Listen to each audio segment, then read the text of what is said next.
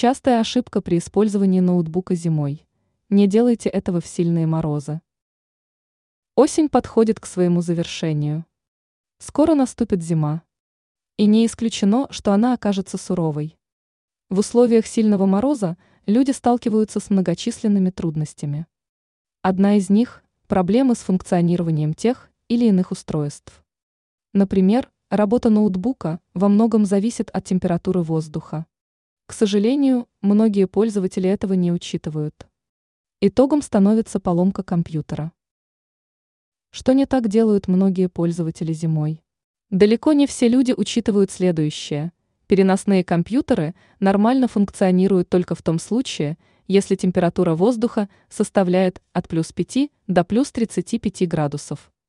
Когда температурный показатель оказывается намного ниже отметки в плюс 5 градусов, возникают трудности. Причем проблемы могут появиться даже с выключенным ноутбуком. Забывая об этом, некоторые пользователи выносят ноутбук на мороз, никак не защищая устройство. Поэтому каждому пользователю надо запомнить простое правило. Перед тем, как выйти на улицу в морозный день, ноутбук надо выключить и положить в специальную сумку. Если этого не сделать, то компьютер может перестать работать. Домашняя ошибка. Возвращаясь зимой в теплую квартиру, многие люди сразу же достают ноутбук из сумки и включают его. Это еще одна грубая ошибка. Переносной компьютер, побывавший недавно на морозе, должен некоторое время отдохнуть.